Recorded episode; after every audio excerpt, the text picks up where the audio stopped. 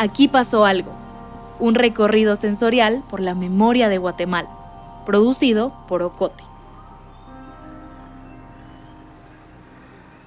Estamos en la Plaza del Amate, más conocida como El Amate. El Amate es un centro de comercio popular de Ciudad de Guatemala. Está en la 18 calle entre la cuarta y quinta avenida de la zona 1 Queda en medio de estaciones de autobuses, a un costado de un mercado y de ventas que se colocan a diario en la bulliciosa calle. Si caminas por aquí a primera hora de la mañana o alrededor del mediodía, sentirás que el olor a frutas y verduras del mercado se mezcla con el de pollo frito o carne asada de algunos puestos de comida a la salida del amate. En 2010, como parte de un programa de modernización de la economía informal, se levantó esta construcción de dos niveles con locales comerciales. Los vendedores de ropa, calzado, juguetes, accesorios para celulares o películas que antes ponían sus puestos sobre la Sexta Avenida fueron reubicados en este espacio. El proyecto se hizo en uno de los puntos de entrada y salida al centro histórico de la capital de Guatemala. A un lado del Amate puedes ver un viaducto que conduce hacia la zona 4 y un paso a desnivel lo conecta con la transitada Avenida Bolívar. A inicios de los 80, el Amate era una plaza abierta. Entonces, había un enorme árbol sembrado en el centro, un amate, que es el que le da el nombre. Alrededor de la plaza había ventas de artesanías. En este lugar, donde ahora puedes ver la construcción de hormigón, se cree que es donde fue secuestrada y desaparecida la poeta Alaide Fopa Falla el 19 de diciembre de 1980. Decimos se cree porque no hay total certeza del punto exacto donde la secuestraron. Sus familiares creen que fue aquí, aunque algunos testigos dijeron a prensa libre que Alaide caminaba en una calle cerca de la Plaza Barrios cuando unos hombres armados la secuestraron. Alaide Fopa era una poeta, catedrática y periodista feminista guatemalteca. Vivía en México. Buscó asilo político allí junto a su esposo, Alfonso Solórzano que era dirigente del Partido Comunista Guatemalteco. Desde 1972 a 1980 fue la guionista, directora y anfitriona del programa de radio llamado Foro de la Mujer para Radio UNAM en la Ciudad de México. Ella regresaba periódicamente a Guatemala. El 19 de diciembre de 1980, Alaide salió de casa de su madre, Julia Falla. Iba en un vehículo con el chofer Leocadio Actun Chiroy, se dirigían hacia el amate, porque ella quería comprar artesanías para llevar a México, pero no regresaron. Desde ese día, no volvieron a ver a Alaide y a Leocadio. Alaide Fopa tenía 66 años. Era madre de cinco hijos. Tres de ellos militaban en la guerrilla en Guatemala. Mi nombre es Julio Solórzano Fopa, soy hijo de Alaí Fopa y del expresidente de Guatemala, Juan José Arevalo. Ellos tuvieron una relación de la cual Alaí de Fopa quedó embarazada y después ella se casó con Solórzano, Alfonso Solórzano, que era un militante del PGT que participó en la Revolución de Octubre, conoció a mi madre aquí. Mi madre era madre de guerrilleros, y era una persona que trabajaba asiduamente en México para denunciar la violación de derechos humanos en Guatemala.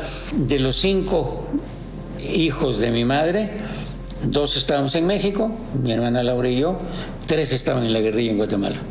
Sus profesiones eran poeta, académica, ella era la directora de lengua italiana y cultura del Renacimiento en la UNAM, en la Facultad de Humanidades, feminista, creadora con Elena Poniatowska y otras de la revista FEM, y era una líder de un grupo de mujeres y, al mismo tiempo era mamá de cinco hijos.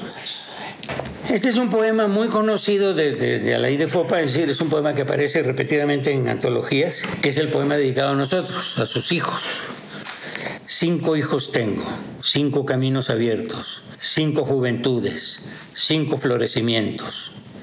Y aunque lleve el dolor de cinco heridas y la amenaza de cinco muertes, crece mi vida todos los días. Ella fue secuestrada y desaparecida el 19 de diciembre de 1980 a donde está ahora el Parque de la Mate, a mediodía. Y con ella iba el chofer de mi abuela, doña Julia Falla, don Leocadio Actún Chiroy. La calle estaba poblada. Y la gente estaba acostumbrada a que sucedían cosas raras y se escondía o, y ciertamente se quedaban callados. Ella iba a regresar a México al día siguiente. Nosotros hicimos una, hicimos una campaña todavía pensando que había sido secuestrada por el gobierno de Guatemala, que era entonces Lucas. El gobierno de México nos apoyó desde el primer momento y nombró una comisión de cinco intelectuales para viajar a Guatemala.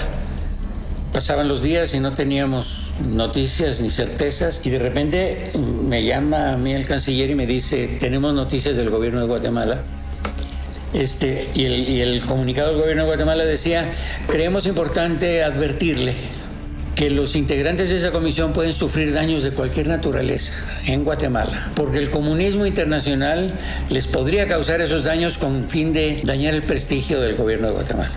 Y ahí estaba la comisión, yo hablé con ellos, les dije, miren, si, si nosotros tuviéramos señales de vida, yo me voy con ustedes, pero no tenemos señales de vida y en Guatemala las amenazas se cumplen. Hicimos todo lo que humanamente sentíamos y sabíamos que podíamos hacer en ese momento. Hace 13 años decidí abordar un pendiente enorme en mi persona, que era saber qué había pasado con mi madre y mis hermanos. Entonces me vine para acá y terminé formando esta organización que se llama Memorial para la Concordia. Digamos, yo he continuado con, con los juicios y, y tratando de averiguar, pero no hemos encontrado más información. Yo espero que la justicia, si existe un camino de justicia en términos de condenar a responsables, funcione y si no, nosotros en este caso que tenemos con, con, la Comisión Interamericana de Derechos Humanos en Washington, a donde lo que se busca es una reivindicación de la figura, entonces nosotros lo que estamos planteando es tal vez el nombre de una calle, un nombre de una escuela, una edición eh, que se haga por parte de, la educación pública y que, que, haya por lo menos una antología de poesía de la de Popa en cada biblioteca del país en cada escuela. Ojalá sea un caso que sirva para abrir la puerta de la justicia, para ensancharla.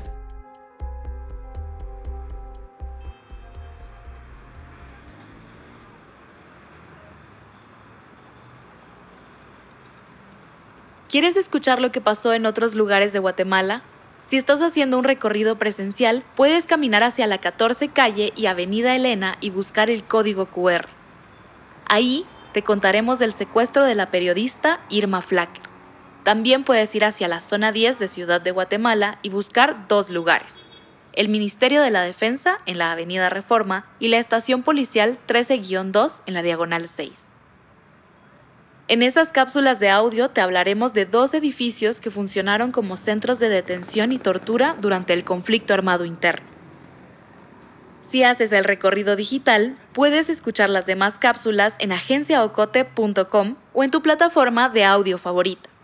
Explora el mapa para ver otros lugares. Además, te recomendamos el episodio de Radio Ocote Podcast A la I de Fopa y la Radio, y el audiobookie Foro de la Mujer, Alaí de Fopa entrevista a Estela Kwan para escuchar más del trabajo de Alaí de Fopa de la voz de ella. Aquí pasó algo. Es una producción de Ocote.